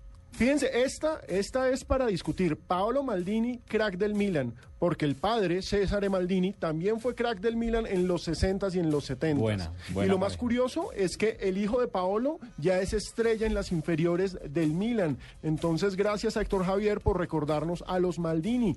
Nos recuerda Paisa Deportes, John Córdoba, el hijo de Asisclo, y Santiago Treyes, el hijo de JJ. Bueno, hasta el momento han sido malos padres. Sí, mí. claro, JJ fue monstruo. Monstruo. Recordemos que él apareció en el 85 con el papá Claro. James Rodríguez. Y, y hasta que llegó Aristizábal era el goleador histórico de Atlético Nacional. Totalmente de acuerdo. Y así es que Manuel Córdoba hizo parte de la selección Colombia. Asisclo Córdoba eh, hizo todos los goles sí, del mundo. Sí, sí, hizo más de 100 goles con Independiente Santa Fe. Pero Johncito ya está en el español. Sí, hay que esperarlo, hay que darles tiempo Exacto. a Johncito. Y pues Santiago Treyes, recordemos, está en el, en el fútbol mexicano. Nos recuerda Jorge Bustamante al rifle Andrade con el riflecito y nos pregunta quién gana, Nelson. Entre el rifle papá y el riflecito que ahora está con el América. Lo que pasa es que el riflecito venía embalado cuando estaba en el Deportes Tolima. Eh, tuvo un bajón, no ha podido cuajar todavía en el fútbol mexicano. Y el papá realmente no me acuerdo mucho. Mire, Publicista Digital también se va por la ola de los internacionales. Nos recuerda a los Maldini, nos recuerda que Sergio Busquets, el volante de la selección española y del Barcelona, es el hijo de Carlos Busquets y por supuesto recuerda el caso de los García de Falcao. Eh, nos tam- también nos escribe, hombre, hay una dura discusión en nuestra cuenta de Twitter, arroba Deportivo Blue, por el tema de Teófilo. ¿Por qué el papá de Teófilo también jugó?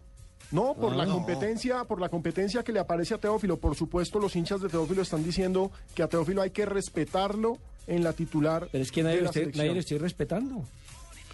Sí, claro, pero de todas formas, mire, y este, este sí que me parece un gran caso porque el papá era un monstruo y el hijo es un monstruo. Charles nos recuerda a los Verón, la Ah, bruja y la brujita. Ah, eso sí, Fabio, ya tiene clarita la, la historia. Yo no vi a la bruja, pero lo que he leído es que era un crack. Además fue técnico y jugador del Junior cuando fue campeón. Campeón, claro, ¿O no, Fabio? En el 77, en el 77. Cuando le sacaron Y Vive el Junior de Curramba, Maranguambo de Curramba, que ese fue el, el tema Maranguango de Verón. de Verón, algo así, sí. Y después, y después de salir de Junior, se fue para el Cúcuta Deportivo y allá también hizo historia. Claro que sí. Y allá sacó goleador a Arnoldo Iguarán, en fin. y, eh, Y no, y recordemos O sea, todo lo que hizo con Estudiantes de La Plata antes de llegar al. Junior. Él era el eje de ese gran Estudiantes, que era un equipo entre la maña y la magia. Y pues la Brujita lo conocimos todos en su larga trayectoria en Europa, en la selección argentina y por Pues supuesto jugando. en sus últimos años en Estudiantes. Además, además tiene una acá, particularidad, acá la Bruja Verón hizo historia, tanto que eh, hizo una dupla fabulosa con Alfredo Arango, tanto que don Juan Gozaín dijo que en el Junior jugaba uno, un, un monstruo mítico de dos cabezas y cuatro pies que Claro se llamaba que sí. Verango. Claro que sí, grandes A- a- crónicas de Don además, Juan. además tiene una particularidad, es que fue campeón del mundo el papá y el hijo. Sí. Claro. Con estudiantes de La Plata. Correcto. Sí, es cierto. Mire, recordemos, eh, Julio Enrique nos dice Enzo Sidán, el hijo de Sidán. Enzo todavía está haciendo camino y a ese sí que le va a quedar difícil superar al Pero, papá. dice, pero dicen que el hijo es Sí crack. que es crack. Es más, hay- es que el papá es un hay- crack. es más, Fabio, eh, el arquero este que es barranquillero no actúa con él en España, el colombiano. ¿Cuál? Hay, hay un arquero colombiano en España, en el Real Madrid. Sí, en el Real Madrid, sí, Pero, pero, pero, pero en divisiones menores, está Sí. en la selección Colombia. Se llama Luis García, pero está prestado en este momento al a los Asunas, si no estoy mal, o otro equipo, pero pertenece al Real Madrid. Sí, claro, y fue compañero de Sidán. Y por ejemplo, Álvaro Hernández nos recuerda el ejemplo que usted ya había dado, Nelson, y es el del hijo de Higuita, que alcanzó a jugar en Arabia. Pero pues eh, el problema es que ahí está lo complicado, Fabio. Si uno va a jugar fútbol y el papá de uno es un crack, uno podría, si uno ve que está tan difícil superarlo, cambiar de posición. Porque es que es bien, bien fregado. Mire, el hijo de Pelé. Si cambiemos de posición, mi amor. Sí. No, Laisa, Sí, por Pino, favor. Pero por, pero sí está bien, mi amor, pero Pino, ¿por qué se ríe de esa forma? Mi amor, se pone O nervioso. sea, usted me va a meter en problemas con la futura esposa de Pino y demás. Hagamos una pausa para y ya retornamos con más información aquí al Blog Deportivo.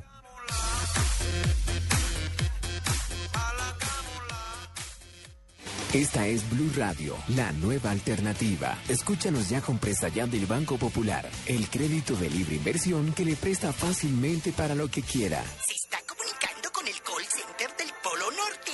¿En qué puedo ayudarle? Es que mandé una carta en febrero y no me han... No, señor, no tenemos registro. Bueno, ¿y el email? Está caído el sistema. Ah, ¿y una oficina cerca? No, señor, todo lo referente a la Navidad lo atendemos aquí en el Polo Norte. Recuerde que esta llamada fue monitoreada y grabada para... Para que los regalos esta Navidad lleguen a tiempo, pida Presta Ya del Banco Popular, el crédito de libre inversión que le presta para lo que quiera. Banco Popular, este es su banco. Somos Grupo Aval, vigilado Superintendencia Financiera de Colombia. Estás escuchando Blog Deportivo. 3 de la tarde, 42 minutos. Seguimos avanzando en el blog deportivo. Y eh, nuestra señora Tola y Maruja, ¿ustedes eh, van al fútbol antioqueño, al día del fútbol antioqueño? ¿Han ido a estos partidos? Eh, sí, claro, nosotras eh, eh, eh, vamos mucho a fútbol. No lo vemos, pues, pero sí vamos. Ah, me imagino, empiezan ustedes a mirar a esos otros viejitos, a coquetearle. Pues quiero decirles Ay, que el Día del. Fútbol Antioqueño este año será el 19 de enero, es decir, una semana previo a lo que será el primer clásico, entre otras cosas, que abre el fútbol profesional en el departamento de Antioquia, entre Nacional y Medellín. Y por eso tenemos en este momento la conexión con Mario Múnera, quien es el alma y nervio de, esta, eh, de este torneo, de este partido, que se ha convertido ya en un ícono en los últimos Una años. tradición. Es un, algo, es un partido tradicional, efectivamente. Don Mario, bienvenido a Blog Deportivo y háblenos de este partido que por ahí como que se nos estaba embolatando. Bueno, sí, muy buenas tardes, un saludo especial para todos sus oyentes, en especial ahí para eh, Tola, que la aprecio bastante. Y sí, ya estamos en eh, la organización de la versión número 27 del Día Fútbol Antioqueño a favor de una causa muy linda y es para eh, los niños prematuros del Hospital San Vicente de Paul, aquí en la ciudad de Medellín. ¿Por qué se estaba embolatando el partido? ¿Por qué no llegaban a un acuerdo? No propiamente embolatando, lo que pasa es que nosotros eh, durante muchos años lo habíamos hecho tradicionalmente el 22 de diciembre con jugadores netamente eh, antioqueños. Eh, de pronto, eh, algún sábado de enero yo quise probar, trajimos a Maradona para la despedida de Chicho Serna, llevamos 45 mil espectadores al estadio, eh, una taquilla extraordinaria y la fiesta linda. Entonces, como que quedé enviciado a que se hiciera en enero y resulta que todos los medios de comunicación aquí en Medellín me pidieron que volviéramos a la tradición de diciembre, porque estábamos trayendo a Palermo, a Bambán Zamorano, eh, trajimos a Maradona, a Pepe Basualdo, a Mancuso, a eh, el técnico de Boca. Y había venido también eh, Santa Fe Junior, Once Caldas, la gente quería que lo hiciéramos netamente antioqueño. Pues la verdad que les atendí la sugerencia, pero no nos dio resultados. No había respuesta, eh, de pronto la industria privada, eh, la pública y los mismos equipos que estaban cansados, eh, vimos que no y se iba a suspender, pero ya lo retomamos de nuevo y vamos para el 19 de enero. Claro, además el nombre, el nombre se salía, porque es Día del Fútbol Antioqueño. ¿Para qué le metían ahí colados? Ma- Mario, y esta, ya que habla de tantos históricos que ha traído, esta edición, ¿a quién tiene de especial? ¿Qué jugadores vendrán y, cua- y a qué hora será el, el encuentro? No, en esta hemos hecho algo, hemos logrado algo bonito y es el apoyo de los equipos de la ciudad. Y lograr algo que yo veía tal vez imposible, que era enfrentar eh, en un clásico al Medellín y al Nacional, eh, porque usted sabe que los clásicos por la situación de la seguridad es muy difícil. Y que también teníamos otro agravante que era que el clásico del fútbol rentado abre prácticamente a los ocho días y era difícil, pero después eh, de buen corazón el Atlético Nacional eh, se vio a que realizáramos ese, ese evento y hemos definido como eh, el clásico de la familia. Nosotros queremos eh, que sean dos clásicos, Medellín Nacional y Itagüí Envigado, y que sea eh, enfocado hacia la familia. Nosotros Muy queremos bueno eh, retomar aquello de las familias al estadio, de que podamos lograr convencer a la gente de que para ver un partido de fútbol no necesitan las barras bravas, ni las peleas, ni nada, y estamos haciendo una campaña bastante grande y bastante bonita para que sea un clásico de familia, donde vuelvan eh, los padres con sus hijos y que hasta fiambre puedan llevar, ¿no? Ay, qué rico. Ahora otra cosa, Mario, ¿y cómo va a ser con cuatro equipos ahora? Primer tiempo Nacional Medellín y segundo Itagüí Envigado. Eh, hemos definido que a las 3 de la tarde eh, va Envigado con Itagüí y a las 5 de la tarde eh, va el clásico Medellín Nacional. Hemos definido también unos precios muy, muy favorables porque queremos eh, de verdad llenar el estadio en ese ambiente familiar. Ento- Entonces estamos esperando que nos acompañe toda la gente de Antioquia y también que Pues, la Mario, aproveche y diga cuánto valen y en dónde se consiguen. Aproveche la cuña. Sí, señor, eh, estamos cobrando para Occidental eh, 25 mil pesos, para Oriental 15 mil, Sur y Norte a 10 mil y lo que es eh, niños eh, menores de edad entran totalmente gratis. Ah, bacano. Tino, ¿y usted qué? ¿Usted quiere ir al, al partido? No, no puedo ir porque como no quieren barra brava. Ay, María. A a propósito, el ti- eh, eh, Mario, ¿el Tino cuando hacía parte de Nacional jugó ese partido? Sí, él tino varias eh, oportunidades. No, nosotros, durante 27 años que tiene tradición el Día Fútbol Antioqueño, donde hemos recaudado más de 5 mil millones de pesos para instituciones eh, muy necesitadas aquí en la ciudad, hemos tenido la participación de todos los equipos, a los que ya les mencioné, y la gran mayoría de jugadores eh, antioqueños, todos, todos, absolutamente todos, desde Pacho Maturana cuando era futbolista, el Pino y toda la gente nos han colaborado, pero con un corazón inmensamente grande. Pues don Mario, queríamos simplemente enaltecer su labor durante los últimos 27 años y que por favor el Día del Fútbol Antioqueño se siga manteniendo. Recordemos que va a ser el 19 de enero y allí lo estaremos acompañando tanto Noticias Caracol como Blue Radio. Un abrazo y mucho éxito en esta causa que se han enmarcado de ayudar a los niños prematuros del San Vicente Paul. Eh, para ustedes, los de Blue Radio, de verdad que gracias por la colaboración que nos están brindando y esperamos eh, tenerlos con ustedes eh, en este bonito encuentro. Una feliz tarde. Bueno, yo la decepción que tengo la viví en la ciudad de Ibagué sobre el Día del Fútbol Tolimense. Venga, ¿cómo así que hay Día del Fútbol Antioqueño con fiesta, pasó? etcétera, etcétera? Cuente a ver. Y en Ibagué, ¿cómo así que nadie va? Pues el partido se realizó el anterior sábado en la cancha del barrio El Jordán, muy tradicional, en la capital del departamento del Tolima.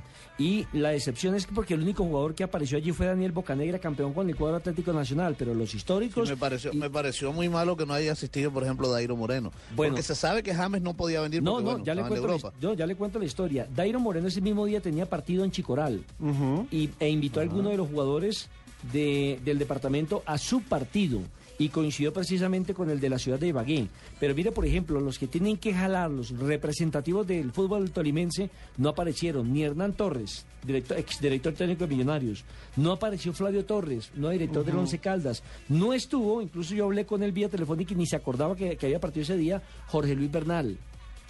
No estuvo Harold Rivera, asistente técnico O sea, del los Chico. técnicos Lo que emblemáticos pasa es del que, Tolima. lo que pasa es que Ibagué- eh, Tolima tiene más técnicos que jugadores entonces. No, no importa, pero es que ellos, es que se trataba era No, no, precisamente de ir a compartir, no- de ir a jugar. Yo, yo no estoy diciendo que no. Carlos que Gregorio mal. Pimiento tampoco apareció y James Rodríguez sí confirmó que iba a estar y a ser parte de ese partido. Incluso el- la cancha se llenó, la gradería de, de la cancha del Jordán se llenaron esperando la aparición de James Rodríguez. Muchos llegaron allí con fotografías de- del ídolo tolimense, con camisetas del Porto, con camisetas de la Selección Colombia con el número 10 para que le firmara. Pero infortunadamente él tuvo que regresar a la ciudad de Bogotá a firmar un comercial porque lo llamó a última hora el Mónaco y el sábado firmó el comercial y el domingo viajó a Francia y el lunes ya estaba entrenando con Mónaco. Doña Tola está que se echa un chisme, cuente. Señor.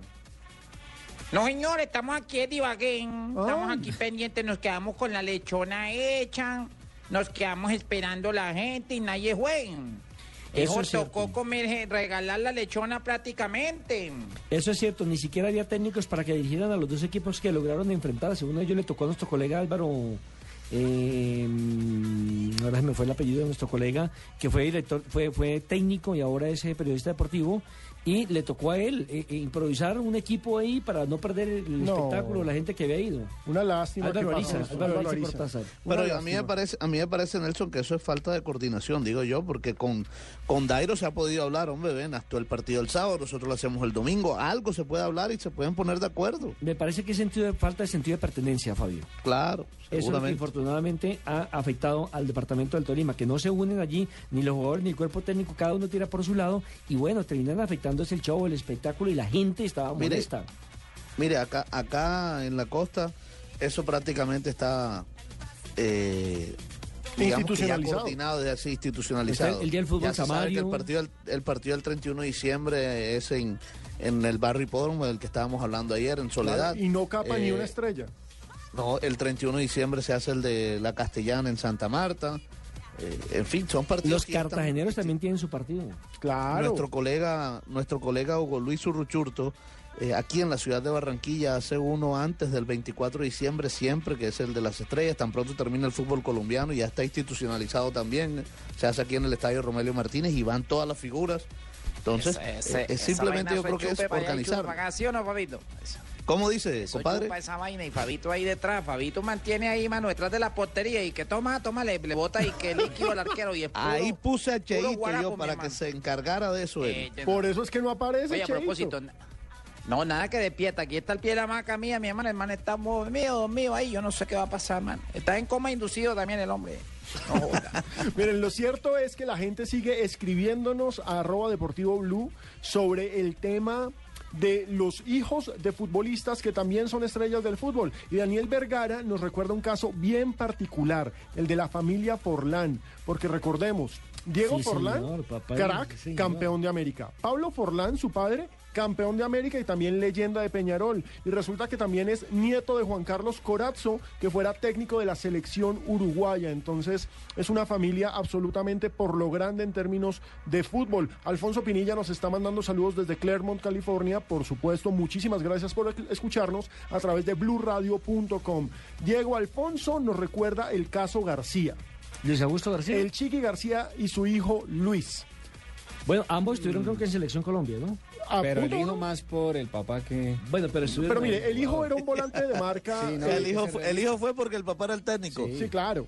El hijo era un volante de marca que, más allá de cualquier cosa, alcanzó a ser capitán de Millonarios, de Santa Fe y de América. Entonces, El equipo fue rendidor. Exacto, en clubes le fue bien. El Chiqui como jugador de fútbol, la verdad es que eh, los comentarios no son los mejores. Estuve, en Santa Fe, que yo recuerdo, y en el Deportes Tolima, por allá por el año 1975. Creo que cerró su carrera deportiva en el Vinotinto y Oro en compañía de un arquero que llamaba el Ratón Macías, ¿se acuerdan? Sí, señor. De Picapiedra Castilla. Exacto, Héctor Javier Oiga, Gordo. acá, acá hay otro ejemplo, acá hay otro ejemplo, en- y este sí lo superó el hijo, al papá. El Ringo Amaya, padre. Uy, Sí, claro señor. que sí. Con Junior 80, y yo, pero yo creo que José Amaya lo superó. Totalmente el de acuerdo. El, ringui- el Ringo papá jugó en Junior y en el Deportes Tolima, que me acuerde. Y el hijo estuvo en Millonario, estuvo en Nacional, donde fue es campeón, que, doble eh, campeón con es que hay Campeón que- en todos lados. Eh, Fabio, pero es que también si lo mira por el número de equipos por el que pasó, hay que ver la época. Sí, ¿Sí me pero- entiende? hay que ver es pero- como el nivel futbolístico. Pero sí, es que el hijo, el hijo fue doble campeón con Nacional, campeón con Junior, campeón en el en Barcelona. Ecuador, sí, señor. Selección títulos. Colombia, Copas Américas, jugó eliminatorias mundialistas. Era uno de los hombres consentidos de Jorge Luis Pinto en la selección Y colombiana. fíjese, César Pico nos dice que también hay que hablar de los delfines del periodismo, que están los Uy, no, se meta los ahí, hermano, que ese tema es delicado. No, ese tema es delicado. Los. Asensio. Ave María, vamos a comerciales. Todos los sábados al mediodía en Blue Radio lo ubicamos en la noticia. Gracias por acompañarnos en el radar. Estamos analizando El radar, lo que usted quiere saber de lo que está pasando. Descubra con Ricardo Ospina y un amplio equipo de periodistas el origen de las los más noticias. importantes de la semana aquí en Blue Radio y BlueRadio.com. El radar, todos los sábados al mediodía en Blue Radio, la nueva alternativa.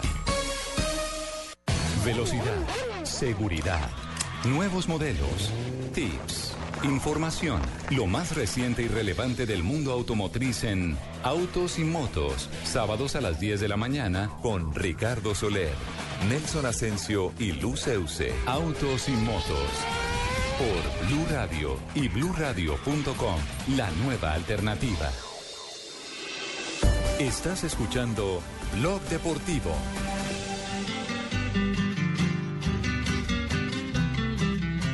Destape la primera, Alejo. Hoy es viernes. Sí, hoy es que llegó viernes. otra vez ese señor. Casi, se- casi no. llego de... me bajé, es que... No, a- llegó fue la ¿Ah? señora. Llegó la señora. Don, don Llegué sigue de otra, vacaciones. llegué otra vez, no, no pude coger taxi, me tocó devolverme y me, me acordé que no había hecho las, las efemérides. Ay, le No, tocó pero muy volver, responsable, doña Tola, muy bien. Adelante, doña Tola. Eh, yo soy muy responsable. Espérate un momentico, espérate.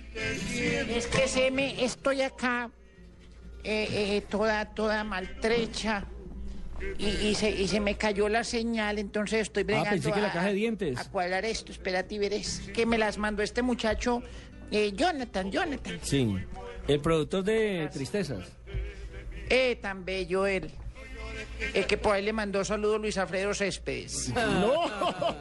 Eh. ¿Cómo le va a decir Bueno, vamos eso? con, la, con las Hágale. efemérides de hoy. Hágale. En 1915 fue la fundación del Club Atlético Lanús, eh, que, que fue reciente campeón de la Copa Suramericana. Sí, el granate. Eh, bueno, ¿qué? ¿Qué? ¿El qué? El granate, así le dicen, el sí. granate por el color de su Eh, camiseta. Eh, En Granate, no, yo, yo me engrano hace rato. En 1971 en Glasgow eh, eh, no se ríen. En 1971 en, en Glasgow mueren 66 personas al ceder una barandita del estadio del Secti por la presión de los espectadores. lamentable. 76 una Sí, barandita. fue lamentable, sí. En el 2006, el atacante argentino Carlos Tevez eh, eh, fue elegido por tercer año consecutivo el mejor jugador de América en elección realizada por un diario de Montevideo. Y hoy Sí, está Hoy está Eh, pues, lesionado. en, en Juventus, digamos que Eh. se ha reivindicado, pero lo Pero, pero salió es que mal de la selección argentina. Sí, no, después y de no lo va a que fue la volver. Copa América. Y no va a volver por No Messi. va a volver. Eh. Y las dos primeras campañas las cumplió con Boca Junior y la última en Corinthians de Brasil. ¿Cómo le Donde parece? también salió mal, ¿no? Eh, Ave María. Así como el, de el. Manchester United salió mal, peleado con Sir Alex Ferguson. Bueno, me, me- me voy porque eh, imagínate que me, me, me, me mandé a poner unos, unos esos aparatos modernos para uno poder oír mejor. Sí. Ajá. Y, y me ha ido muy bien con ellos y fui donde, el- donde el señor que me los puso. Y, y le dije, ay, doctor, gracias, ahora oigo perfectamente bien. Incluso lo que se habla en, la- en las piezas de los lados también lo oigo perfecto. Eh, y me dijo el médico, es que, ay, doña Tola, eh, su familia debe estar muy contenta.